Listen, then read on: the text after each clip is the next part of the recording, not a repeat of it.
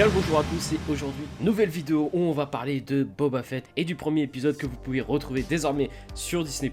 Une série qu'on attendait surtout depuis la fin de la saison 2 de The Mandalorian où on nous le retour du plus célèbre des chasseurs de primes de la galaxie dans une aventure qui lui serait dédiée. Avec à l'appui toujours les showrunners principaux John Favreau et Dave Filoni et du réalisateur d'Alita Battle Angel, Robert Rodriguez. Il était donc évident que pour tout fan de la licence, c'était un épisode à ne pas manquer. L'aventure commence donc avec Boba Fett dans sa cuve de Bacta qui se remémore des événements passés de sa vie, que ce soit sa naissance sur Camino, l'attaque des clones ou la mort de son père Jango Fett. Des images bien connues de Star Wars vues sous un autre angle pour opérer une vision bien différente des événements qu'on a connus avec la saga. L'élément scénaristique qu'on entendait le plus de voir dans cet épisode était bien évidemment la façon dont Boba allait se sortir du Sarlacc. Une séquence que je dois dire mais en lumière quelques détails, mais reste très décevant tant on aurait voulu avoir un peu plus de scènes montrant à quel point il n'était pas si facile de sortir du ventre de la créature.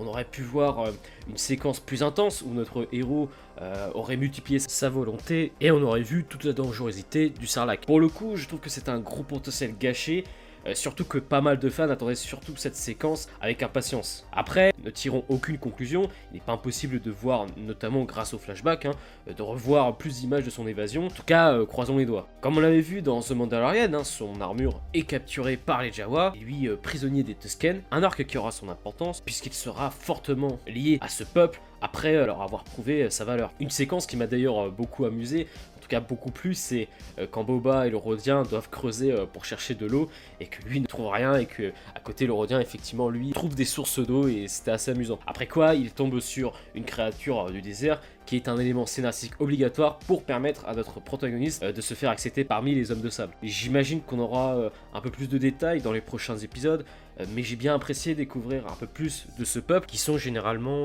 très mal vus dans les films Star Wars et ce à juste titre. Parlons un peu du personnage de Boba Fett en lui-même, bien que je trouve l'interprétation de Temuera Morrison plaisante, on sent étrangement qu'on a affaire à une personne ou un personnage bien différent de celui qu'on avait connu. Je ne parle pas de son interprétation dans The Mandalorian, mais on a un Boba Fett qui semble tout faire pour vouloir s'imposer comme le nouveau seigneur du crib, mais se présente comme un personnage euh, plutôt empathique, euh, voire mièvre, une vision euh, très différente du chasseur de primes, sans pitié qu'on avait connu dans les films ou encore dans les comics. D'ailleurs, les fans pourront peut-être me le confirmer dans les commentaires. Après, est-ce une approche liée à son âge ou après avoir été un criminel, on travaillerait davantage sur une forme de rédemption?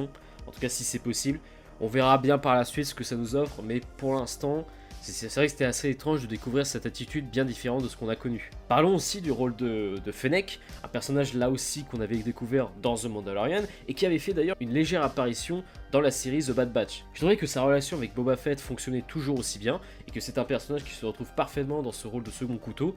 On sent que les deux ont besoin les uns des autres et que leur chimie est parfaitement orchestrée euh, non pas par leurs compétences, mais surtout par leurs intérêts communs. On est au début du règne, et c'est clairement pas le moment pour eux de se confronter à des différents nauséabonds qui pourraient ruiner leur plan, car des ennemis, déjà apparus dans cet épisode d'ailleurs, sont très nombreux. On sait que Jabba et Fortuna régnaient avec la terreur et qu'ils avaient énormément d'ennemis. Le trône du palais de Mos Espa étant un trône convoité par de nombreux parrains de la pègre, il est évident que ces deux personnages doivent se souder à tout prix. A voir maintenant si Boba Fett sera légitime à garder son dû dans les prochains épisodes. Et voilà, du coup, ce sera tout pour euh, cette petite critique sur le premier épisode de la série de Boba Fett.